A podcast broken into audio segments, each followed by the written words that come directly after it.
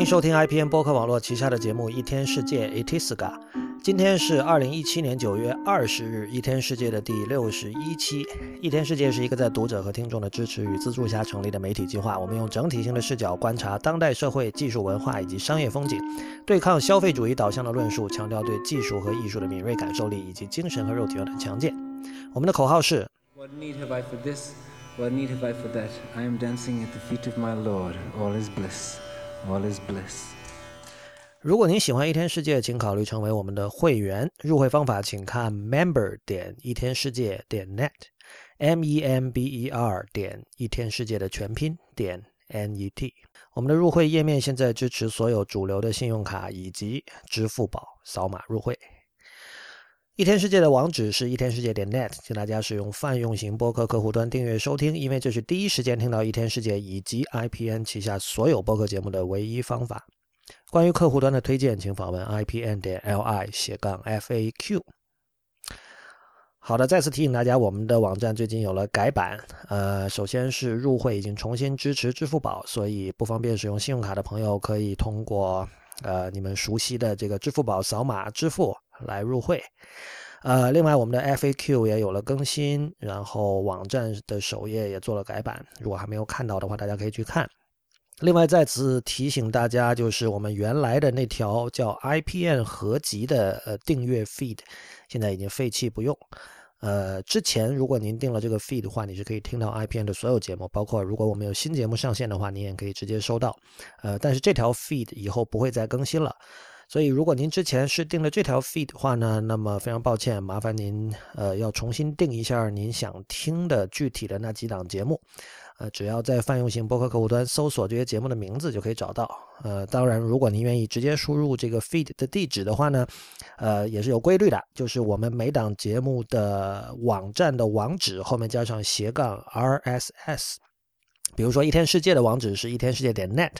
那么它的这个订阅的那个地址就是一天世界点 net 斜杠 RSS。那同样，像陛下观是陛下观点 com，那就是陛下观点 com 斜杠 RSS，以此类推。如果您原本就是并非订阅这个 i 片合集，而是每个节目分别订阅的呢，那么您应该是不需要做任何事情的，因为我们已经做了跳转，您应该可以直接收到新的节目的更新。好，今天是九月二十号，这个是 iOS 十一发布的日子哈，不知道大家有没有更新？呃，用 iOS 的人，呃，请记得一定尽快更新啊！更新除了，当然一方面它是为了享受新的系统带来的各种功能哈，iOS 十一带来的功能，呃，其实是相当丰富的，尤其是在 iPad 上，我们知道它有了对这个非常丰富的拖拽操作的支持。呃，另外这类无论是 iPhone 还是 iPad 都有了这个对各种 AR 应用，就是扩增现实应用的支持。如果大家有看我们的这个社交网站，呃，比如说这个 Twitter 或者 Instagram 啊，Instagram 比较少，Twitter 微微博还有我们的那个一分世界的那个 Telegram 频道。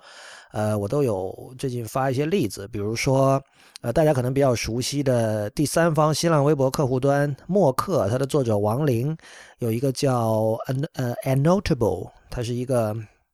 加 annotation，就是给图片加注记的这样的一个 app，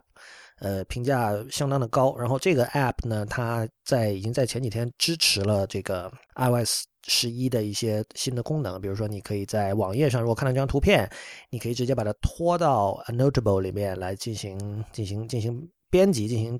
呃标注。同样，如果你比如说你在一个页面上选了一段文字，那段文字你也是可以把它整个呃拎起来，然后拖到这个 Notable 里面的。另外，像还有什么，像 Spark 这个电邮客户端。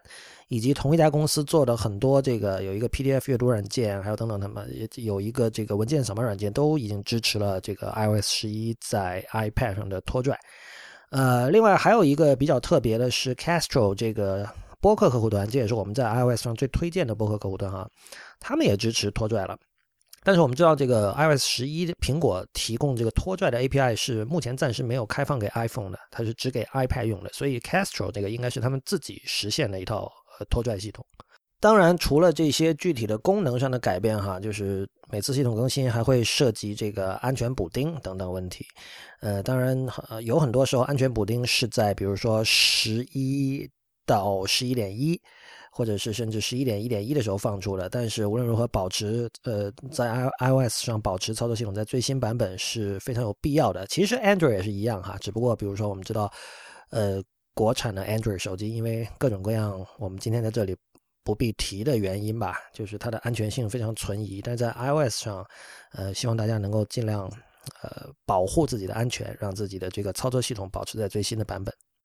呃，今天的节目不是讲 iOS 十一的，但是我们先对上一期关于这个 iPhone Ten 发布会的那期做一些跟进哈。有一些消息是在那期节目播出之后慢慢的出现的。呃，首先我们知道这个 Face ID 的现场失灵，就是 Craig Federighi 在演示的时候第一次发现 Face ID 解锁失灵，这个是一个意外。呃，这个我相信大家慢慢应该也都看到报道了，就是这就有点像，比如说你。输入了多少次的 Touch ID，然后失灵之后，这个时候 iPhone 会呃 iOS 会要求你输入你的这个解锁密码，而不能再继续尝试用指纹了。所以其实 Face ID 在台上出现的是这样的一种情况：是之前工作人员在准备那台机的时候，可能是就是没没有认到，因为那台机记录的是 Craig Federighi 的这个脸，然后那个工作人员可能去尝试脸部解锁，或者是。怎么样？反正导致就是最终他要求你用手动输入这个密码的方式才能够解锁，所以 Federici 立刻换了台上的另外一台 iPhone。呃，然后他这这个人他之后这也接受了不少采访吧，包括在这个啊 The Talk Show 跟 John Gruber 的一段三十分钟的对话，还有在呃和那个谁 Matthew Panzerino 还有等等一些人。反正就是他反复的强调，Face ID 的可靠性其实是非常高的，呃，大家不用担心。呃，比如说有的人担心这个手机拿起来解锁之后，我还要往上滑一下这个屏幕才能解开，这个速度会不会很慢呢？呃，Federici 的意思说，其实你真正用起来的时候，你并不会，并不会感到慢，因为基本上你就是 Face ID 的速度可以让你做到，当你拿起手机的时候，你可以下意识的手指已经开始往上滑了。就是你没有必要有意识的刻意等一下那个 Face ID 的解锁，要眼睛看到那个锁的那个图标打开了之后，然后才做这个从下往上滑的动作。他说这样是没必要的。呃，当然啦，就是他是苹果的高管，肯定不可能说 Face ID 不好。呃，但是我个人还是比较相信他的话，因为之前我们比如说我们对 Touch ID 在一开始确实也有这样或那样的怀疑，但是后来事实证明。现在大家都很难回到这个没有 Touch ID 的这个生活了。呃，然后还有一点是，渐渐的这个 Apple Watch LTE 版的一些它的这个资费慢慢出来了，好像大部分就欧美国家基本上一个月你是要多花个十美元的样子，就是大概一个月多花个呃六十人民币，就是在你现有的手机套餐上，呃，这个。具体大家觉得值不值得，这个就因人而异了。不过有一点就是，它是没有办法漫游的。比如说你出国了，因为比如说美国的很多运营商的套餐，其他家我没有用过哈。但比如 T-Mobile，嗯，你办了它套餐之后，你出国你仍然是有有套餐的。而且 T-Mobile 当时现在应该也是吧，还仍然是无限流量的数据套餐。呃，但是这一点在这个 Apple Watch I LTE 上就暂时不支持。所以比如说你在美国用，然后你。去到比如说日本出差，这个时候你的手机还可以用，但是那个时候你比如说你从酒店出去跑步或者去健身房的时候，你还是得带上这个 iPhone 的。呃，另外还有一点很重要的，我在上一期应该稍微提过，就是当时我觉得就为什么没有人问这样一个问题？大家说，呃，Face ID 的出现是因为 Touch ID 在今年之前做不做不好，没有办法大规模量产，也就是说没有办法做到。苹果原来的计划是把这个 Touch ID 做到屏幕的底下，做到这个 O 新的 OLED 屏幕的底下，但后来发现这个技术上还不成熟，所以临时改用 Face ID。然后本周包括 John Gruber 在内的很多人，其实事实上对这个说法进行了辟谣，就是他们通过自己在苹果公司的一些朋友，呃，了解到其实 Face ID 决定在 iPhone Ten 上使用 Face ID，至少在一年前这个决定已经做出了。所以，呃，就是短期内我们不会看到，就是 Face ID 它不是一个临时起意的，或者说一个过渡性的一个技术，它不是一个救急措施。呃，事实上我们可以想象哈，就是按照苹果的描述，就是他们用了十亿张人脸来进行这个训练，训练这个算法来来呃，根据你的脸部的特征进行解锁，这样的事情，他做一年，其实我觉得效率已经非常高了。所以你的确，哪怕从这个角度说，也很难想象它是一个临时起意的一个。急救措施。另外就是，如果上期所说，其实，呃，现在 Face ID 的这个应用，就是它作为一个身份辨识技术，呃，这只是第一步。呃，我认为这个是苹果在为未来十年到二十年的这个 AR 技术的全面铺开来铺路哈。呃，现在如果大家升级了 iOS 十一的话，你在那个新版的 App Store 里，你可以看到苹果选了几个那个 AR 的游戏，让大家去尝试。呃，如果你现在还不知道这个在 iOS 十一上能玩什么跟 AR 相关的东西，可以看一下那个，好像宜家的那个 App 也出来了。呃，我今天自己试用的一个是叫那个 Sky Guide，这是当年评价非常高的一个星座软件。这个星座不是星座运程，而是你去看那个天空的星座。所以这其实是一个科普软件。它以前的话就是你只要把这个手机举起来，呃，你就可以看到你头上的天空对应的位置的那个星座，它的形状，还有它的名字等等等等。但是，一直到这个呃今天它更新为以前呢，它都是一个预先画好的一个一个蓝天的背景。但是现在你如果点那个上面有一个相机的一个图标，你点了之后，它就会实拍，也就是说它实时的把这个星座的信息去叠加到。你所在的那块 天空的下面啊，他们自己说是这个蓝天白云，当然效果是最好的。但我今天我这边就是是个阴天，虽然没有下雨，但是就云很多，云层很厚，呃，用起来也是是 OK 的啊。这个并不是一个怎么说呢，就并不是一个你经常会去用的功能吧，但是效果看上去还是不错的。至少你就比如你要跟朋友演示一下，你说大家喊了这么久的 AR 是怎么回事你可以考虑用这个 Sky Guide 这个 app。刚才提到的一些相关的链接，请大家去看我们本期的网站哈，一天世界点 net 斜杠六十一，就是本期的这个网址，上面我们会有相关链接，把它一一列出来。好吧，那个我觉得要补充的大概就是这些，然后我们开始今天的节目。在第六十期一天世界上线之后，大概一两天吧，我看到 Ben Thompson 他的那个播客叫 The Exponent 更新了，然后他的那期的标题叫做手表电话披头士。呃，如果有人订那个 Thompson 自己的这个会员通讯的话，他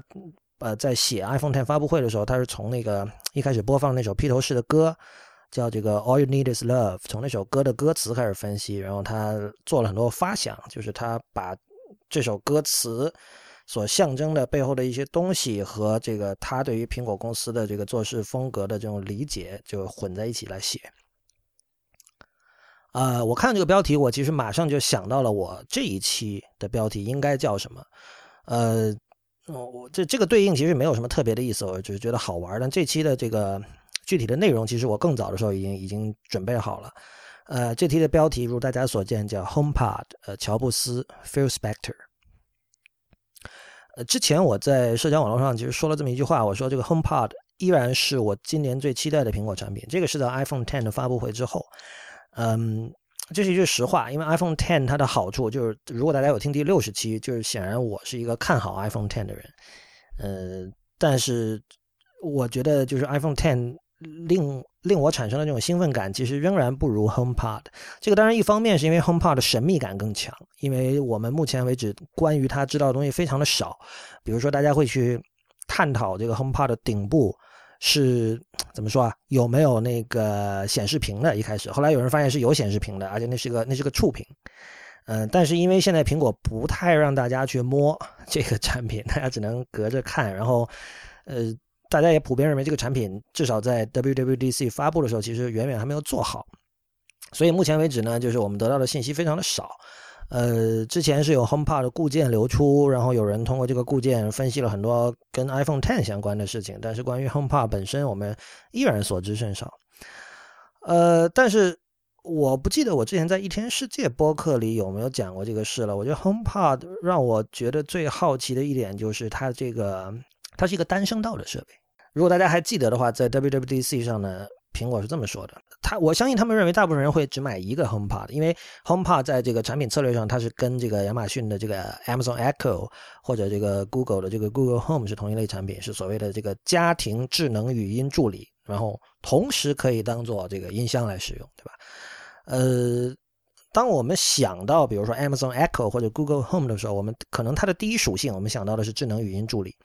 我们想到的是 OK，哪怕我离他离得很远，我。只要用正常音量讲话，他也可以听得见。我不需要对着他喊，我更不需要走到他面前，对吧？这个是他的那种话筒技术加上软件的这个背后的很多 smartness 造成的这么一个结果。然后我们才会想到说，哦，它顺便还可以播音乐。呃，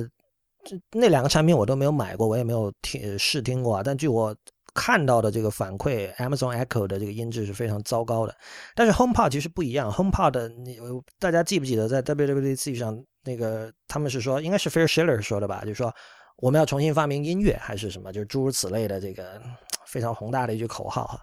那就因为我个人对音音乐是非常感兴趣的，所以这个这个口号引起了我的好奇，然后。我就我们我们看到这个苹果在试图营销这个 HomePod 的时候，它它主打的一些特性或者说优点，是说你无论把这个 HomePod 放在房间的哪个角落，你都能听到相当优美的声音，相当优美的音质。然后，呃，我们看到 WWDC 之后有这个现场的记者有去听，当然这个听是在这个苹果。高度控制的一个一个房间里啊，肯定什么东西都尽量声学条件什么都做到很好。那么有人试了，的确是说，OK，你就怎么说没有皇帝位这么一说了，或者说皇帝位的这个概念是比以前淡化了。就是我们知道音响发烧友会讲就是说，以前说，比如说有一种说法，大概你离两个音箱的连线之间的那个垂直距离应该是两个音箱距离的一点五到两倍，反正是有这么一套诸如此类的公式吧。而如果你要玩，五点一声道这样的东西，那是更加会有各种。就如果你很在意这件事情的话，它是有一个严格的那个点，你坐在那里，你听到的声音是最佳的。然后你如果偏离了，这个效果是不好的。呃，事实上我们不用讲五点一了，哪怕我们说立体声啊，就是大家都知道应该坐到两个音箱的中间，在有条件的情况下，对吧？呃，同样我们如果去听音乐会，我们会认为靠中间的位置是比较好的，对吧？嗯。但是按照苹果对 HomePod 的说法，似乎已经不再有这样的情况了。就是 HomePod 放在哪儿都可以，你坐在哪儿都可以。然后它的软件和它的这个这个发声的这种呃硬件上和软件上的这种协同工作，会使得说它可以把声音填充到整个空间，让整个空间的各个角落都能够有同等优质的声音。我觉得这是一件非常非常重要的事情。虽然哈，虽然苹果有讲说。如果你想要立体声，你可以买两个 HomePod，这样效果也是很好的。但我觉得这句话就和之前他那套说辞来说，就听起来就很废。就是如果一个 HomePod 就能够做到，你不必在意说你坐在房间里的什么位置都能听到优美的声音，那为什么我要买两个 HomePod？就是说，那这只是为了立体声吗？我们想一下，就是现在的，呃，不说普通人，说就数码科技玩家，你们大部分时候听音乐是怎么听的？难道不是用你的 Mac、iPad、iPod 在听吗？呃，很多时候不戴耳机，就直接拿它的那个喇喇叭外放。而另外另一方面，我们看到那个苹果也不断的在讲说，每一代的这个，比如说 iPad Pro，它的音音响又好，它的四个喇叭又好了多少？呃，音量比以前大了，然后那个效果又好了，是吧？他们其实是鼓励你用这些设备外放来听的。所以这种情况下，OK，你觉得呃立体声对你来说有多大的意义呢？是不是？所以这个当然，你你如果你用耳机，传统耳机，不管你用什么 Bose Beats 还是 AirPods 什么，那当然还是有立体声的哈。但是就是我相信，其实包括我自己，有相当多的时候，我是会这个直接拿这个笔记本电脑或者说 iPhone 来放音乐，因为这里有一个社交性的问题，就是比如说，我希望这个音乐能够让和我同处在一个空间的人也能听到，会有这方面的考虑，就是。就是不，你肯定大家不不是随时随地都戴着耳机听音乐的啊，这就意味着大家经常听到的音乐已经是单声道音乐了。那么，OK，后来我跟一些对音乐有兴趣的朋友就聊这件事情，聊 HomePod 这件事情，我们都觉得很诧异。我们说，什么意思？难道未来的这个音乐就是单声道的世界吗？好像不太可能吧？你看，一方面我们在讲 AR 和 VR，我们都说就是因为 VR 这种东西跟声音是。高度相关的嘛，就我们要做这个三百六十度的声音，是吧？我们要这个用以前类似这种人头录音的方式去录音，让这个麦克风能够捕捉到这个你前后左右各种各样的声音。那么我们处在这个虚拟现实的环境里的时候，声音也可以和视觉的信号一起给我们营造这种足够的幻觉，足够真实的幻觉。我们现在好像似乎有一波人朝着这个方向在走，结果现在苹果要出一个单声道产品。就是，我就我就我就在讲，后来我就我，但是我也在想，比如说你，比如说我们听披头士的一首歌好了，我们听 Hey Jude，呃，一开始有钢琴，有后来有人声，他们反正是你你现在如果比如你戴着耳机听，你会听到一个在左一个在右，就很明确的，对吧？这个声音的这种方位感，其实跟你对这首歌的记忆是有关系的。就是尤其你听那种肢体不那么复杂的音乐的时候，比如说民谣，它就是一把吉他和人声。那如果他的吉他和人声有明显的左右的区别，你对这首歌的记忆会包含这一点东西。那么，当这种方位感被被夺走了的时候，呃，我们是一种什么样的感受？然后，比如说。以后做这个音频后期制作的人，比如做做 master、做做混音的人，他们在多大程度上要为 HomePod 这样的产品来做声音设计呢？来来做混音的？因为我们知道苹果在很多领域它是有有一种领导性的，就是别人会跟进，别人会模仿它，对吧？如果 HomePod 真正火了，如果他们真的比如成功，所谓重新发明了音乐哈，那。会不会影响一整个音乐产业的后期制作的这种理念呢？接下来我要讲的就是我们这个标题里的这个这第三个人哈，乔布斯呢，当然知道那是谁了。但后面 Phil Spector，我相信可能很多我们的听众是不知道的。其实我之前也是一直是久闻其大名，但是仅仅知道他是一个非常有名的唱片监制，一个制作人。但是，我知道他跟披头士有关系啊，比如说那个 Let It Be 那张专辑是他制作，但是。究竟他做了什么，或者说他为什么有这样崇高的江湖地位，我是不知道的。我为什么会对他产生兴趣？其实是因为我对先对大龙泳衣这个人产生了兴趣。大龙泳衣是，呃，日本七十年代到八十年代红极一时的一位这个日本的流行音乐和摇滚音乐的一位歌手。呃，简单介绍一下，他最早的时候，他跟细野晴臣、呃松本龙和铃木茂这三个人，细野晴臣就是 YMO 的细野晴臣哈。我们之前有节目讲 YMO 的 Yellow Magic Orchestra。但是他在 YMO 之前，其实他有参加过很多很多的乐队，出过各种各样风格的音乐。然后他跟这刚才这四个人加在一起，组织了一支，组成了一支叫 Happy End 的一支乐队。这支乐队被普遍认为是这个所谓日本摇滚的这个摇滚之父了，有点这么个意思。呃，但是后来呢，这个这个乐队就是他出了三张专辑之后就解散了。解散之后，这四个人都单飞，各有各的发展。但是这其中显然是以大龙泳衣的发展是最最顺畅，也也最怎么最灿烂的。呃，如果大家去现在已经非常知名的这个代官山鸟屋书店哈，大家知道鸟屋书店其实它不止卖书也卖唱片。你去到它的那个流行音乐、日本流行音乐那个区，你会看到有专门的很多呃著名的呃日本史上著名的流行音乐家的这个专区。其中大龙泳衣下面就写的就是日本的 pops 最重要的人物，这句话是毫不夸张的，而且呃，我觉得很你要说他是成就最高的人物也毫不夸张啊。这期节目不是讲他的啦，这些，但是我是通过他知道 Phil Spector 为什么，因为他很崇拜 Phil Spector。Phil Spector 早年他有一个唱片厂牌叫 Phyllis，那呃 Phyllis 两个名字的合体了，Ph 呃前面 Ph 就是他的那个 Phil，Philip 的前半部分，那个 Les 是他当时的一个合伙人的那个名字。呃，大龙泳衣他自己也有一个唱片厂牌叫 Niagara，就是那个尼亚加拉大瀑布那个。一开始我觉得非常奇怪啊，就为什么关于大龙泳衣的书和唱片上面都有大字 Niagara？呃，后来我就了解到了这个梗，就是因为他崇拜 Phil Spector 啊，所以 Phil 是拿自己的这个 first name，拿自己的名字，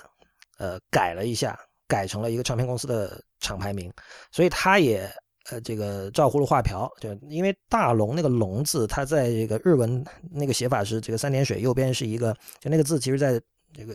中文里是很少见，也可能是根本没有的。呃，那个、那个、那个词就是在日文里，那个字在日文里读那个 “taki” 这个词，这个字本身就瀑布的意思。所以大龙其实就是大瀑布。那么他就想啊，世界上最大的瀑布是什么呢？是尼亚加拉瀑布。所以他的唱片厂牌的名字就叫尼亚加拉。这是一个小游戏了。但总之，因为我对大龙泳衣的迷恋，就导致我去会想了解他在音乐上受到了什么样的影响呢？当然，我们知道这个。，surf rock 那个叫什么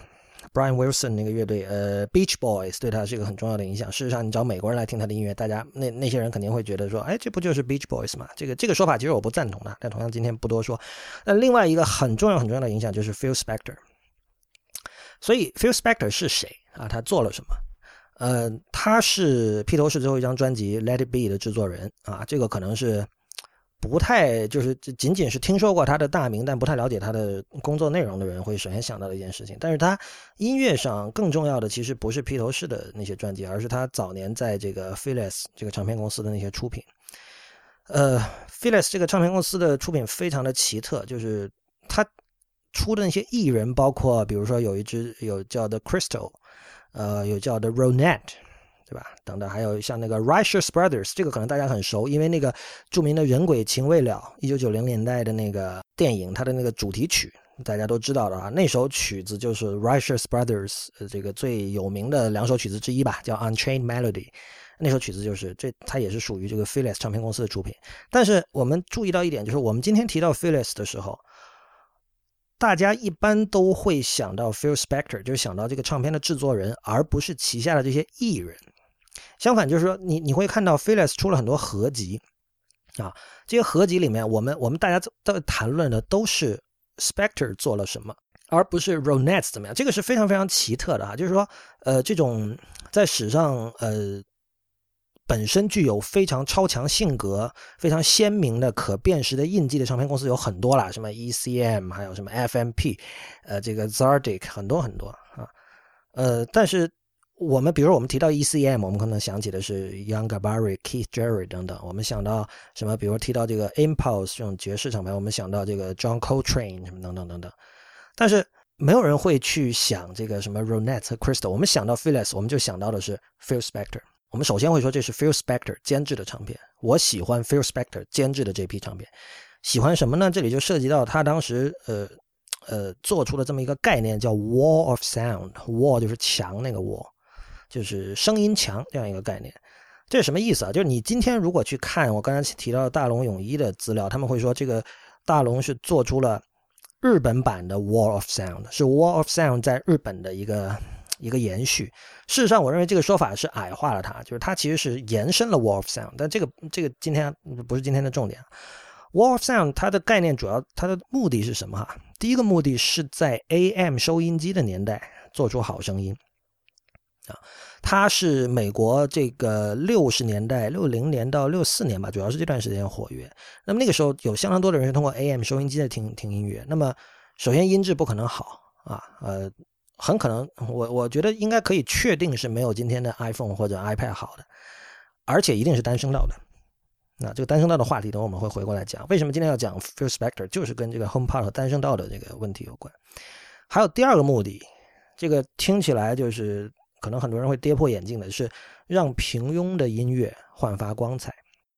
为了让大家对 Wolf Sound 有一个基本的了解，我们先听一下一首。典型的这个具有这种这种声音效果的这样的歌。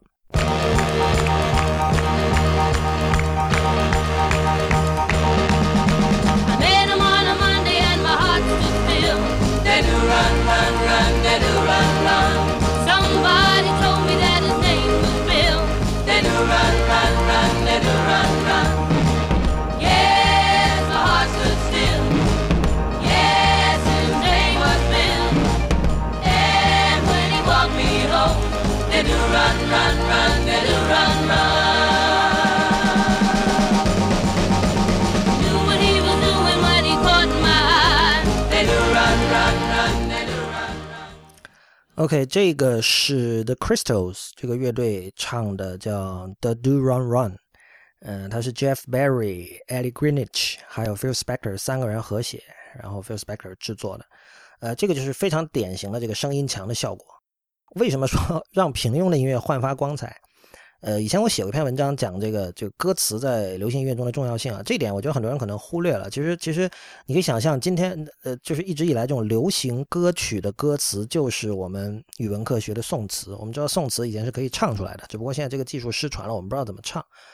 对，我们把它那个词的部分单独当成文学作品来欣赏。呃，顺带说一下，这个我也是，这也是为什么我觉得就是 Bob Dylan 拿诺贝尔文学奖完全是非常正常的一件事情，而有人觉得他拿一个歌手拿诺贝尔文学奖很奇怪。我觉得这些人的脑子真的是就是太僵化了吧？因为就是这个歌词当然是文学作品，这个你哪怕从历史的角度看都是有有说法的。那我们来看一下，像刚才这首歌，它的歌词是什么样的？I met him on a Monday, and my heart stood still. The do run run run, the do run run. Some boy told me that his name was Bill. The do run run run, the do run run. Yes, my heart stood still. Yes, his name was Bill.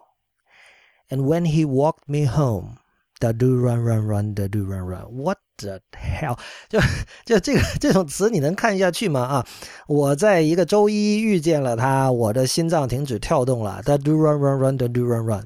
呃，有人告诉我他的名字是 Bill。The do run run run the do run run。呃，是的，我的心脏停止跳动了。是的，他的名字叫 Bill。呃，当他送我回家的时候，The do run run run the do run run。那这个当然就是这是我的直译了，没有任何这个艺术性。但是我可以向您保证，这个它原词也并没有什么艺术性，除了就是跟我的这个版本相比，它押韵了为以外哈。我们再看另外一首，同样很有名的，也是 The Crystals 唱的，叫 Then He Kissed Me 啊。歌词是这样的：Well, he walked up to me and he asked me if I wanted to dance. He looked kind of nice. and so I said I might take a chance. When he danced, he held me tight, And when he walked me home that night, all the stars were shining bright. And then he kissed me. 就大家大家应该明白是什么样的味道了。这就是当年 Phyllis 出的那些唱片，那里面的歌的歌词几乎都是这样的。呃，他向我走来，问我想不想跳舞。他看上去人挺不错的，所以我想不如试试啊。呃，跳舞的时候，他紧紧地抱住了我。呃，当他送我回家，当晚他送我回家的时候，所有的星星都在向我眨眼。然后他亲了我。这个是，这真的是，我觉得，呃，今天的网络歌手分分钟都能够写出，没准比这个 好一点的歌词。那当然，就是 Spector 制作的这些歌哈，呃，是给是给这个青少年，的，更准更准确的说，teens 是给这个就是。十几二十岁的青少年听的，所以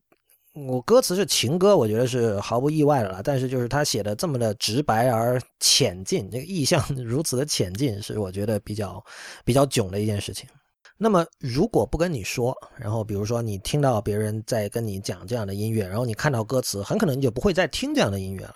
但是其其实怎么说，就是 Phil Spector 是公认是有点石成金的这样的一个手段，就是他是一个。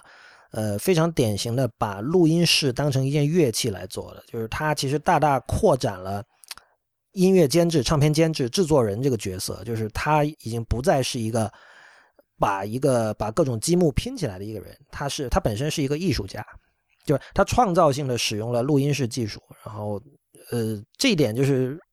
这这有人可能知道，就是对我影响非常大的另外一个音乐家 Glenn Gould，加拿大钢琴家，他在这个七十年代也开始非常迷恋录音室技术，对吧？呃，但是你会发现，比他更早的时候，在流行音乐的领域，呃，Phil Spector 这样的人已经在非常恣意妄扬、非常自由的来使用这些技术，并且取得了应该说是艺术和商业上的这个两两方面的成功。具体来说，他做他做哪几件事情哈？第一，他所他首先认定了当年我们的这个回放设备是有非常大的局限的，就是我刚才说的 AM 收音机啊，它的音质是不行的，然后它一定是单声道的，对吧？所以他要营造这种密度非常高、非常满的这种声音效果，他用的一个最简单的办法就是大量叠加乐器。就比如说，他可能你你听到这些歌哈，他可能会用三把吉他、两套鼓。呃，人声当然这后面有合唱，就两三个人、三四个人这样的。然后同时，比如说贝斯，还有各种各样的，还有这个管乐组、弦乐组，对吧？各种各样的，大量的叠加。同时呢，他会非常创造性的去利用这个录音室空间本身的这个声学特性。嗯，大家可以去 YouTube 上找哈，就是有有几个人在讲，就是他，你可以看到当时他们录音的那间录音室，然后有另外两个录音工程师在那在在讲述当年的经历。他就说这个录音室。其实是营造出这种 wall of sound 这个这个这种这种声音质感的最大的功臣。嗯，这两个人显然，你听他的话里，他们对 Phil Spector 这个人是不太满意的。这个这等会儿我们会讲到，就这个人其实是名声非常的不好，而且事实上，这个人此刻正在蹲监狱，因为他在二十一世进入二十一世纪之后，他卷入了一宗一宗谋杀案，有一个女演员死在他家里了。然后反正后来就是。判下来他是有罪的，他好像要再过几年才能出来。出来的时候他已经八十八岁了，所以之前我在社交网络上说，我觉得他现在在监狱里真是太可惜了，因为他是一个，这个就涉及到我们接下来讲的他另外一个特点，他反对立体声。这个我们怎么理解呢？就是就我我就在想，就是他他这么反对立体声的人，他看到 HomePod 他应该很高兴吧？但是我们要讲一下这个反对立体声这件事情哈，就是首先，我相信很多人会把它理解为，比如说黑白电影的明星反对这个彩色电影，或者说这个默片的明星反对有声电影。这个后面这种情况，在呃影史上的经典《日落大道》（Sunset Boulevard） 这部电影里，就是整个其实故事就是围绕这样一个一个线索开展的，就是有一个在历史上真实存在过的默片时代的巨星，然后他在有声片的时代，他没有能够与时俱进，然后他就。只能一个人孤独的待在他自己的大宅里，就整个人变得非常 bitter，就老抱怨说：“哎，你看还是默片时代好，就卡死在一个过去时代这样的人。”呃，但是从单声道到立体声的转变是这样吗？首先我们要确认一点啊，立体声不只是双声道，就是我们现在就普遍我们听音乐最常用的是双声道，但是其实，在六七十年代是有过四声道的尝试的。那个时候出过一批这种四声道的唱片，呃，我其实前两年在美国还在那个旧唱片店还见到过那些黑胶，就上面有那个 quadraphonic 的那个那个标。呃，但是，一般现在我们家里不会有这种四声道的回放设备哈，这个就有点像这个在技术史上其实非常的常见，就是某一种技术它过于的，有的时候因为过于前沿，有的时候是因为呃它对于呃回放或者使用的是这个成本的要求过高，大部分人其实并没有这样的回放设备，导致这个技术没有办法大规模的普及，然后慢慢的这个技术就被一种呃所谓的现在我们称之为 good enough 的技术给取代了。当然，四声道是不是比 Good Enough 更好？这件事情是完全值得商榷的哈。呃，Spector 是反对立体声的，它的原因其实也很简单，就是它是为了控制。Spector 是一个控制狂，这个所有人都知道，呃，非常的勤勉，然后呃，他会，但是对人要求也很高，就可能他录一首三分钟的曲子，可能所有这些人加起来要在录音室里工作十几个小时这样的情况，所以有些人怨声载道，非常正常。那。他有这种控制狂的性格呢，他就他对立体声就有一种反感，是为什么？因为他认为立体声把聆听这件事情的权利的一部分交给了听众，就是说，听众你可以去决定，比如说，首先你你在你可以决定你所在空间中所处的聆听位置，对吧？呃，这有点像你有的人会有的音响发烧友会用 EQ 这种东西，就是他去其实不止音响发烧友了，因为现在很多软件播放器也有 EQ 嘛，你去。呃，按照自己的口味去调节中高低频的这个分布的比例，比如有的人喜欢低频重一点，我就低频重一点。呃，这就是一种权力的让渡啊。那个，但是你你可以想象哈，就今天没有人会觉得立体声不好，但是在当年，像 Spector 他就会觉得说，今天没有人觉得立体声不好，这句话也是有问题的。这个，请忘掉这句话，等会儿会讲。但当年，反正当年 Spector 会觉得说，如果是单声道的情况下。这整套声音它出来是什么样的结果，是可以完全由我们 producer 来控制的，就是呃不同的乐器之间的这个层次感还有比例，哪个乐器更突出，所有这些东西是你可以控制的。但是你比如说，如果呃呃双声道立体声这样的情况，呃随着你所坐的位置的改变，你听到的声音效果和 producers 或者说这个录音工程师他所期待那种效果是不一样的。这个在 Spector 看来是非常不好的。然后，呃，深受 Spector 影响的，我刚才说那个 Beach Boys 乐队的那个 Brian Wilson，他有类似的看法，就是他觉得说，呃，他是拿这个一幅画做比较，就是你你去看一幅油画，就是它那是一个平面，然后他觉得单声道是其实是把声音压缩到了一个平面上，立体声这个其实中文还翻译的真不错，就是在 Wilson 和 Spector 这些人看来，它过于立体了，它立体到呃。我们对他的这种鉴赏，或者说，如果你把艺术理解为一种沟通的话，这种我们作为信息的接受方，这个接收信息的过程，其实已经不能够完全由信息的发送方来控制了。啊，这个当然，这种技术上的演进是，呃，虽然这个是只能说是隐隐的，并不是立体声技术的发明者故意要这么做哈，但是它完全吻合了整个二十世纪的民主化浪潮，这个不必说，就是说。呃，所谓的比如说舞台和观众的关系，慢慢慢的在被拆解掉，对吧？有一部分的权利被让渡到了这个艺术的受众这边，而不是就是说以前像神一样的艺术创作者这样的一个角色，慢慢的在被拆解。立体声的出现其实是吻合这个潮流的啊，但虽然这可能是一个，你可以说这是一个宇宙的这个潜意识啊。但是我刚才为什么说我说今天没有人会反对立体声呢？这个说法不对呢？呃。大家可以找一下，在 Pitchfork 上有一篇文章，文章的链接我们也会放到放到这个本期的相关链接里。文章的名字叫《Back to Mono》，呃，就是回到单声道。这个《Back to Mono》刚好也是 Phil Spector 的一套唱片的名字。这篇文章是这个 Damon Krukowski 在二零一四年写的。Damon Krukowski 就是这个 Damon and Naomi 这个组合双人组，他们以前是那个有一支叫 Galaxy Five Hundred 的乐队的成员哈，就是就这个双人组的其中的那个 Damon。呃，然后他就讲，他说他首先他说我自己现在很多时候我都是听单声道的，然后他就讲说，其实立体声能够给音乐欣赏带来什么样的呃艺术上的好处呢？这个事情是存疑的。他说他自己还有很多音乐制作人在最后做缩混的时候，在做 mastering 的时候，都是以单声道为呃监听标准的。然后他举了一个例子，就是说他说这个传统的。音乐厅，比如说他说米兰的这个 La Scala，可能世界上最有名的演歌剧的地方。他所谓的皇帝位其实只有一个，因为这个是当年的这种贵族皇家建的嘛，所以有一个叫所谓的这个皇家包厢的 Royal Box。那么皇家包厢是处在舞台的正中中正中的最后，也就是说整个这个空间里，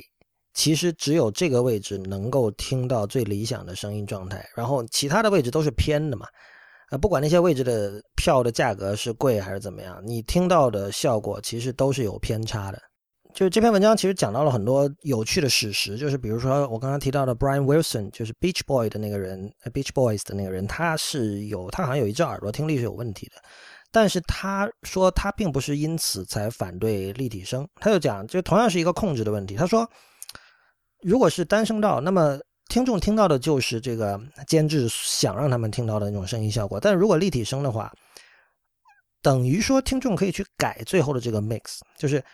比如说你把这个左右的那个声道的这种平衡稍微一扭，那声音就偏掉了，或者甚至你比如说每个人的家庭的这个聆听环境不一样，你的随着你的音箱的摆位的不同，你听到的声音效果也是不一样的。然后你再想一下刚才那个的 La Scala，或者说任何音乐厅吧的例子。因为一个交响乐团或者说演歌剧，台上有很多很多人嘛，这些人不可能挤在一个点上，他们在一个物理空间里，然后这个他们必须是在舞台上散开的。那么他们每件乐器的位置，那自然就是不一样的。所以我们会听到不同的，比如说这个这个这个小提琴是从偏左的地方出来，然后这个大提琴是从右边的地方出来，对吧？然后后面有定音鼓什么的。但是这是一个，你可以视之为是这个物理世界造成了一个附带的结果。呃，这个 Damon 他在这个文章里他就讲说，如果我们的演出并不是台上有这么几十号人在那里给你拉，而是说我们在舞台上放一个单声道的录音。那会造成一个什么结果呢？就现在大家觉得哇，这个很很很白痴吧？那这个发烧友们讲究的定位在哪儿呢？但你首先要想的是，就是这个定位究竟跟音乐有什么关系？就是说，我们拿一套很好很贵的音响，尽量的去接近这个现场的效果的时候，我们把定位视为一个考察的指标。但是这个是不是音乐本身？这跟音乐本身有没有关系呢？如果你在舞台上只是播放一个单声道录音，它造成的一个结果就是，无论你坐在舞台上的任何一个角落。你听到的声音其实是相对一致的，当然不可能完全一致。你坐的远，显然这个声波到达你就困难一点，对吧？你坐的近，你听到声音大一点，这个很很明显。但是它不会有那种我刚才说的，比如说你把音箱的摆位摆一下，你听到的这个声音的层次感就不一样，肢体就不一样，不会有这样的问题。所以这篇文章里就提到，当年发明立体声技术的这个人叫 Alan Blumlein，他发明了之后，他的老板其实并不觉得这个东西有什么，他不喜欢。因为当时他是试图用这种立体声技术，在一九三四年啊，非常早的时候，给这个伦敦爱乐乐团录了一次音。但是，呃，按照这篇文章的作者的这个说法，就是其实，在当年大家听，就是大家都是听单声道的时候，单声道的效果已经相当于是你坐在最好的位置上在听音乐了，就相当于你是坐在这个 La Scala 里面的那个所谓的皇家包厢，你是坐在那个公主才能够、那个皇后才能够坐的那个位置，对吧？是一切是平衡的。啊，这是录音工程师工程师想达到的一个效果。相反，你做出这种立体声的效果就很奇怪。就是说，你首先这个，比如说，听众是不是有这种摆位的知识？呃，他是不是知道应该怎么去控制这个左右声道的平衡？啊，就是这个，在一个控制狂看来，这完全就是一种对权力的亵渎吧。就是这种东西是不应该让普通的没有录音工程常识的人去做这种事情的。当然，这个后来的历史的发展证明了，呃。业余爱好者也开始慢慢的在学习这些知识，然后他们也玩出了自己的趣味，这是这是另外一件事情了。但是从唱片制作者的角度来说，就是说，我觉得，就是他去坚持说我要能够完全控制，尽可能的控制音乐怎么样被人听到，我觉得这个是一个完全可以理解的事情。所以以上说这些，我只是想说明一件事情，这个我相信大部分人可能是不知道的，就是立体声并不是被所有人集体赞好的，而事实上很多呃专业的从事音乐后期制作的音乐内部的人士，反而他是并不喜欢立体声的。啊，这个原因刚才我相信已经讲的比较清楚了，所以这个就涉及到那个问题了，就是说，那 HomePod 的世界会更好吗？就按照如如果如果按照我上面所说哈，Spector 这样的人，Brian Wilson 这样的人，还有当年 Alan Blumlein 的老板，还有就是各路这种啊，包括这个刚才那篇文章的作者 Damon and Naomi 的那个 Damon，他们都会。欢欣鼓舞啊！他们会觉得，哎呀，终于可以回到一个我可以完全控制大家听到什么声音效果的一个一个世界了。这件事情我在不久前七月份的一个一篇无次元的博客里写到过。那篇呃那篇文章是免费可以看到的，我会把链接发出来哈。呃，博客的名字叫环绕声，我在这里读一遍吧。苹果的 HomePod 里有一块芯片，Siri 当然要用到它，但它的另外一个作用是针对房间的声学特性。智能的将虚拟环绕声填满整个空间。目前听过它的少数人都说不清楚这是什么意思。能确定的只有一点：这虚拟环绕声的重要目的之一是降低所谓“皇帝位”的重要性。无论坐在房间的哪一点，都能听到效果近似的声音。这无疑是一种与美学无涉的功能性考虑。但 HomePod 还是让我想起了音响工程界企图突破双声道立体声聆听的种种尝试。一九七零年代出现过一批四声道唱片，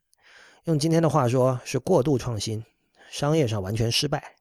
如今仍然可以在二手市场以相当低廉的价格买到。至于近年的例子，以我目力所及，要数 King Crimson 最为热衷。The Road to Red 和 On and Off the Road 等豪华套装里都有一两张相当夸张的 DVD Audio 或者蓝光碟。包含同一张专辑的五点一声道混音版和双声道立体声重混版。Glenn Gould 要不是英年早逝，绝对也会玩这些花样。我们来看看《On and Off the Road》这套唱片里的聆听手册是怎么写的。以下是引述啊：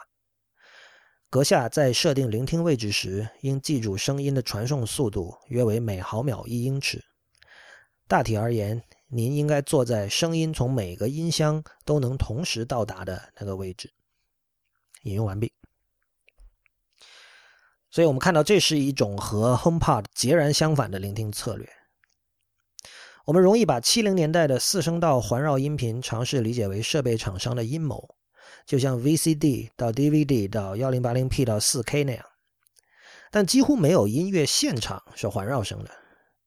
与此同时，不论少数热衷音响工程的音乐家，例如 Glenn Gould，如何呼吁，录音技术的作用在大众想象中，至今依然是对现场的捕捉与回放。忠实和保真是其唯一标准。录音技术本身并不成为一种艺术媒介和创作工具。影像则不同，只要屏幕足够大或者坐得足够近，我们总可以体会到更高的清晰度带来的好处。不论那好处在人们的认知中是否必要。它就是更接近我们直接用肉眼看到的现实了。环绕声已经不是在重建现实，在 King Crimson 音乐会现场的听众背后并没有音箱，也没有乐手。请问你家里悉心调教后的后置音箱是在重放什么东西呢？百分之九十九的音乐都只在你的前方演奏，而不是前后左右方。剩下的百分之一主要是部分的电子原音音乐，也就是 electroacoustic music。呃，这一部分的音乐家他们爱玩的一种叫 diffusion。他们不说自己在 play 音乐，而是在 diffuse 音乐，也就是通过调音台仔细的将声音填充到整个空间。六到八声道对于这一派的作曲家是默认配置，尽管并不总能找到能够配合的演出场地。Jean-Claude l o i 呃，这是一位作曲家哈，他津津乐道的一件轶事，就是欧洲某听众第一次听他的某件作品的多声道现场之后，跑来跟他说怎么演的曲子和唱片版不一样，完全没有意识到自己听的就是那首曲子。艾罗尔坚持认为这就是多声道和唱片上的双声道的巨大差异。我并不是很买账，基本上我对于声音的方位感在美学上是否有意义持怀疑态度。方位感本身可以被视作一种历史的偶然，在只有现场没有录音的年代，演奏家不可能全都站在同一点上，方位感只是这一客观事实的副产品。录音复制了方位感，是出于工程师忠实记录现场的专业诉求。但是在音乐从数字音乐工作站直通耳机的今天，乐手的位置有何意义呢？不知道 Miles Davis 的 Bitches Brew 录音时，乐手在录音室里的排位，并不影响我们欣赏 Bitches Brew。假设2018年的某人第一次听 Hey Jude 是通过单独的一支 HomePod，又如何？他不会知道钢琴在右边。人声在中间，吉他在左边，这是一种遗憾吗？而智能虚拟环绕声能弥补这种遗憾吗？对这篇文章所讲的东西，我现在看回啊，我还是基本上是是同意的。就是，呃，因为苹果用了环绕声这个说法，但是这个和其实和五点一声道那种环绕声不是一个概念哈。就是，但另一方面，我们也确实很难想象我们在一个房间里听到。这个 HomePod 把它填充满整个房间的声音，究竟是什么样的效果？这个是为什么我说 HomePod 是我今年我最期待的一件苹果的产品，因为它所能给我们带来的感官体验其实是是难以想象的，是我现在完全完全无法想象的。呃，其他东西，比如说 iPhone Ten 这种东西，呃，指纹解锁啊，不不指纹解锁，sorry，Face ID 脸部识别解锁，呃，固然我相信我拿到真机之后。呃，我的感受跟我现在的想象仍然会有微妙的差别，但是 HomePod 我现在是完全不知道怎么想象，所以我我们可以看到哈，就是我稍微来回顾一下刚才说的东西。首先就是我们的日常聆听很多时候已经是单声道了，就是当你用手机和电脑外放的时候，呃，电脑可能不太一样，电脑哪怕你比如你对着一台 MacBook Pro，新款的基本上一五年以后的 MacBook Pro 在立体声双声道的效果上其实是比一般的怎么说？比一般的音箱要更加夸张的，就是你可以听到左右声道的分离度会更加清楚。但是，比如说你在做饭的时候，旁边拿手机或者 iPad 在放音乐，你，但你你不一定能够明显的感受到那种立体声效果。对，尤其是 iPad，如果你用这个 Portrait Mode 竖版在放的时候，这是第一点。第二点就是说，呃，在专业音乐制作的领域，很多人是更偏好单声道的，因为单声道可以实现。对聆听效果的更好的控制，而立体声是把一部分聆听行为的权利下放给了听众。然后就是有 Phil Spector 这样的人是非常有名的反对立体声的人，然后再加上 HomePod，我相信大部分人会只买一个啊。当然这个这首先跟价格有关了，其次就是呃苹果在营销上，你看他的说法是，如果你想要立体声，你买两个也可以获得不错的。效果，但是它主打的是说，你买一个就可以填充整个房间，无论你坐在任何位置。所以这些东西加起来，就是让我们会觉得，就我不知道当 Phil Schiller 说我们要重新发明音乐的时候，他有没有想到这一点哈？但我我把这两件事情放在一起，首先我想到的可能是是是这是这这件事情。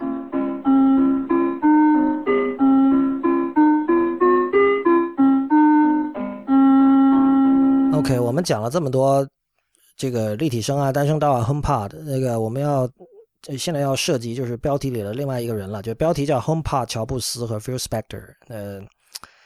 跟乔布斯有什么关系呢？就是我们看到很多人怀念乔布斯时代，这个这个从他逝世之后就一直就没有停止过。他二零一一年逝世，现在已经二零一七年了，就是。有时候我都觉得很难相信了。当然，我我能理解，并不是每个人都像我们的听众或者我自己一样，就是这么密切的在关注这个苹果的各种消息。就是作为一个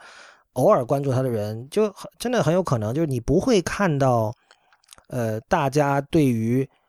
如果乔布斯还在就怎么怎么样这种话的一种反驳。你可能不会看到这些反面的声音，就是你能看到的都是每次大型的这个产品发布会，然后出现的一些东西，还有比如股价的下跌。呃，然后大家对于 Touch ID、对于 Face ID 的怀疑，每次出现了这个，就是这其实是很自然的反应，大家会觉得说怀念乔布斯时代的人啊，怀念乔布斯的时代。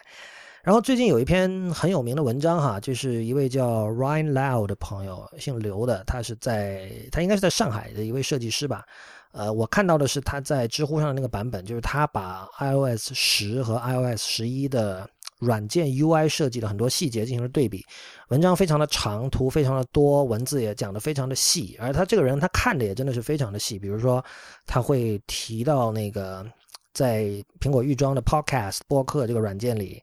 当你用 AirPlay，就是比如说你用这个不是用 iPhone 自己的喇叭在播放，你用 AirPods 或其他无线设备在播放的时候。在 iOS 十上，它会显示这个叫什么播放设备的名字，比如说显示这个 Lawrence AirPods，但是在 iOS 十一就不会显示了。他觉得这是一种，这是一种不统一，对吧？就诸如此类的细节，包括这个字没对齐啊，或者粗细有问题啊，甚至有很多地方用的是伪粗体，对吧？所有这些东西他都一一把它列出来。然后这篇文章很火，我。今天看到 Nine to Five Mac 还是哪家都已经，因为这这个 Ryan 好像他自己也写了一个英文的版本，发在了这个 Medium 上的一个什么媒体上，然后这个媒体后来这个消息又被这个 Nine to Five Mac 等等去转载吧。然后我看了一下他们在这个 Twitter 发消息的时候下面的一些评论，就是英文世界的读者基本上也赞同他的说法，就是说说的很好，就确实这个我觉得苹果已经。放弃了他之前的很多真实的价值观，但是我要问的是这样一个问题啊，就是说，OK，我我我们理解大家怀念乔布斯时代，但如果说我们乔乔布斯时代有某种 legacy，某种遗产，有某种呃值得被保留的很重要的一种精神，这个精神是什么？就怀念乔布斯时代的人，他知不知道自己在怀念什么，或者说知不知道究竟应该怀念什么？那？就是我们可以回归到这样一个问题，就是注重细节是乔布斯的带来的遗产或影响吗？乔布斯当然是一个注重细节的人，但是我们可以发现的一点是，这个对细节的注重是是一个最容易理解的故事。就是当你发现有一个人，无论他是 UI 设计师还是一个他并非设计师，只在生活中对有些细节很重视的时候，我们都会说这个人，呃，这个人是在乎设计的。甚至有些人会带着一种，就是有有一种 humble bragging，就是表面上看起来是谦虚，实际上是在吹嘘这样的一种方式，说自己是这个叫什么强迫症患者。我一直非常反对这样的这样的一种看法。就是第一，我不认为，我完全不认为注重细节是乔布斯，就是我们可以从或者说值得从乔布斯身上学到的最重要的东西。我认为，呃。我觉得注重细节是一个对我来说是一个常识，就是你完全不必从乔布斯这样的一个人身上才能够学到它，对吧？那么，你如果我就我我最近在研究 Phil Spector 的时候，我就很惊讶的发现，就是你我我们我们来我们来看一段文字哈，这个是有一本叫《Tearing Down the Wall of Sound》，就是讲 Phil Spector 这个人的基本上一个是传记一样的一本书，里面有这样一段。他说：“这个 he controlled everything himself, finding the artists, co-writing the songs, production, publicity, quality control. Because he made the sound, and the sound was what sold, he became uniquely for a producer bigger than his artists. 呃， 就是他，呃，我翻译一下，就是说，这个 Phil Spector 控制了一切，所有东西由他自己控制，从找艺人，呃，然后和别人一起联合写歌，然后监制，然后负责宣传，然后品质控制，而所有这些东西都是他自己自己来把控哈。然后因为这个声音是他制作出来的，而这个声音本身就是所谓的 wall of sound 这种非常醇厚、丰富、呃非常密集的这样的声音哈。他由于是大家是因为很多时候是因为这个声音去买这人的唱片，就是作为一个。监制他就处在一个非常特别的、独一无二的一个位置，就是说他比艺术家显得更加大、更加重要啊。还有一段，Spector was an imposer, physically small and unprepossessing. He was nonetheless a monumentally commanding figure, who by dint of charm, magnetism, genius, or sheer force of personality was able to persuade others to follow his vision, inspiring in them a need for his approval And a fear of his disapprobation。翻译一下就是说，这个 Spectre 他是一个非常喜欢把自己的意志强加于他人的人。虽然他体格很小啊，但是他仍然有一种这个非常宏大的一种令人望而生畏的这样的，他是一个令人望而生畏的这样的一个一个人物啊。那么，无论是因为他个人的这种神秘的魅力、魔力，还是天才，还是他的这种强烈的性格因素，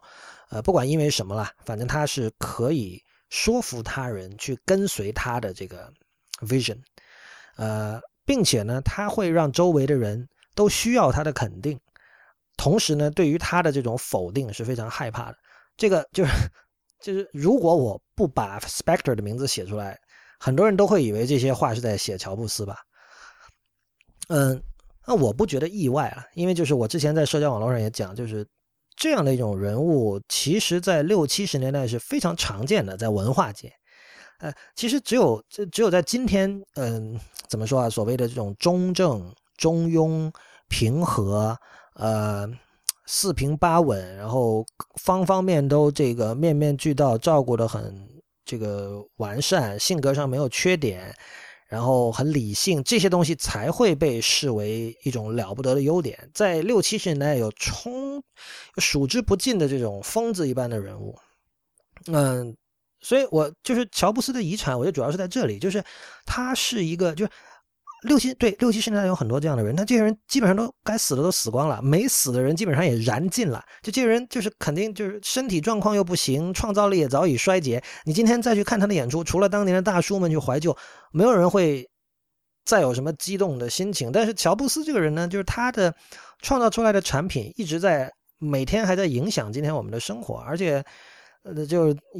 在今天已经是一句 cliche 的那句话，就说乔布斯最伟大的作品不是任何。苹果的产品，而是苹果公司本身。那 OK，如果我们承认这句话的话，那么他的这件作品，就苹果公司本身，现在仍然不停的在发光发热，它像一个完完全全还没有死绝的一颗一颗星一样，对吧？所以这个会使得我们对乔布斯的理解呢，变得反而出现了偏差，因为我们忘记了他最本质的东西是什么。我们看到的是这颗星所散发出来的一些具体的一些一些光芒，比如说注重细节，我觉得就是其中之一。但是事实上，乔布斯和 Phil Spector 这两个人，他们共同点，显然在我看就是两个字，就是狂气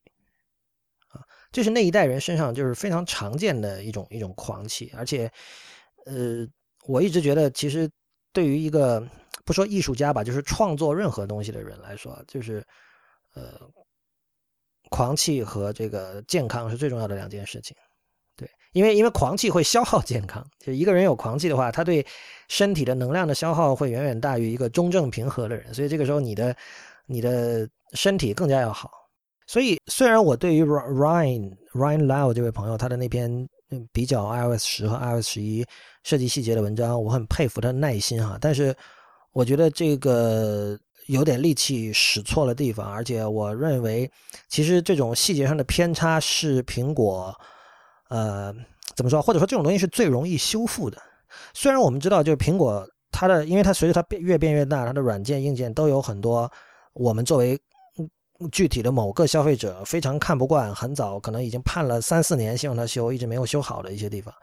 但是这个这件事情在我看来是毫不重要的啊，就是这种东西要修复，对他有的时候可能牵一发动全身，所以他这么久才没修好。但是这不是苹果的价值所在。我觉得苹果的价值所在就是，呃，我称之为狂气，可能 Phil Schiller 当年称之为 courage，被大家骂的那种那种气质，呃。Phil Schiller 他的当时的措辞有点问题，所以听起来很很怪异，所以引起了大家的不适。但是，呃，苹果毫无疑问是一家有勇气的公司，因为大家只要想一下这次的 Face ID 就知道了。就是你换一家公司，你一定会想说，这个东西是多么的有风险。呃，他一定会知道有很多 naysayer 会出现，一旦他一定会预料到有很多人说这个东西绝对。效果不会有 Touch ID 好，是是一定，他也一定会想到有人会说，没有了乔布斯的苹果是完一直在走下坡路的，迟早要完蛋的苹果。这些事情他们肯定是有想到，是会想到的，但是他们仍然，你如果你心情不好，你可以说他们是一意孤行吧。对，就是我觉得这个就是勇气的最直接的一种体现吧。呃，Spectre 其实是一样的，就是 Spectre 它。他周围有相当多人很讨厌他，就后来他二十一世纪卷入了杀人案，有很多人会觉得说太正常了。我觉得这个人就是应该被锁起来的，这个人怎么可能让他 在大街上跑呢？这这个人精神有问题。事实上，他自己到了晚期，他后来就是渐渐，基本七九年以后就不再制作唱片了嘛。然后他钱也赚够了，他就待在这个洛洛杉矶的一个远离整个唱片界的地方。就当时我看那本书里讲说，很多人听到他卷入了杀人案，然后卷入杀人案，自然要说这件事情发生在哪儿嘛？因为是发生在他自己的豪宅里，然后那个豪宅是处在呃旧金山的一个。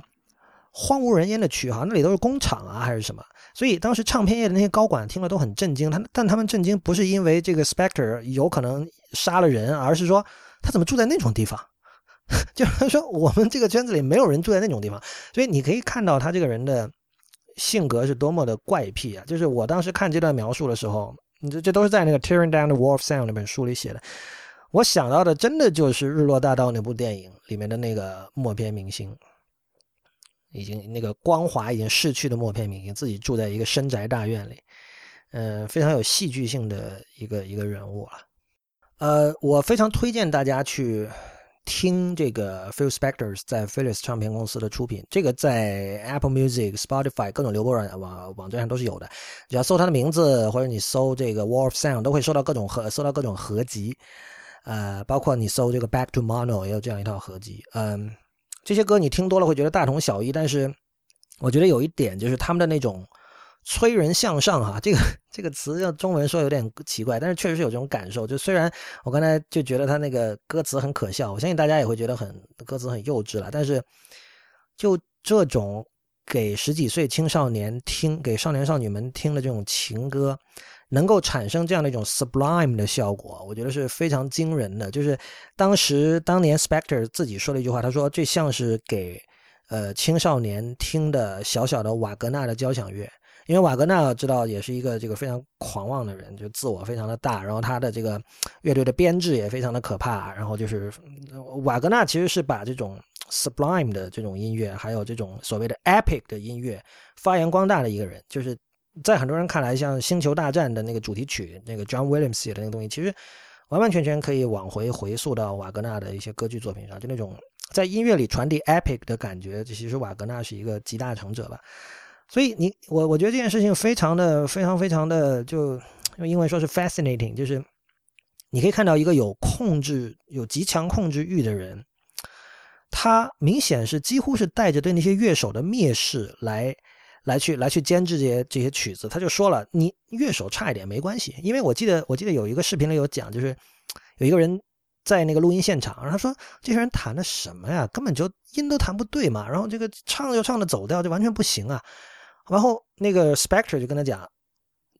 录音室里发生了什么完全不重要，你过来听，你来听我最后的这个混音之后的结果。然后他一听，哇，就完全就是就真的就是点石成金，非常非常有意思，就是。这个东西其实是背后是有一些政治性的，就是你我们说点石成金，这是一个褒义词，但是如果点屎成金呢？如果你再往下走下去是，什么？就我相信大家应该已经想到，其实就是纳粹，就是说我把最恶的东西，把它呃做到在艺术上有巨大的魅力，那会发生什么结果？就是很显然，它是很有鼓动人的这样的一种一种鼓动，能够鼓动人的情绪的这样一种东西。所以这个是非常，就是在今天其实没有什么人会无端端去听 Ronettes、Crystals，还有什么 Righteous Brothers 这些歌。但是你从无论是从音乐制作的角度，就是你去看当时的监制怎么把录音室、怎么把录音技术当成一件艺术工具来用，以及就是当时的这个制作人和乐手之间的关系，其实我觉得跟乔布斯和这些设计师、程序员的关系是非常像的。我们知道，乔布斯能够发现一些人，能够做一些事情，然后他有办法。激发这些人往死了去做啊，把自己最好的状态表现出来，然后他还能统合这些东西。这个角色跟 Phil Spector 是非常非常像的。呃，这个同时也让我想到，就我们我我我个人哈，我经常谈说音乐在今天的今天那种颓势、那种那种不济的那种场面。呃，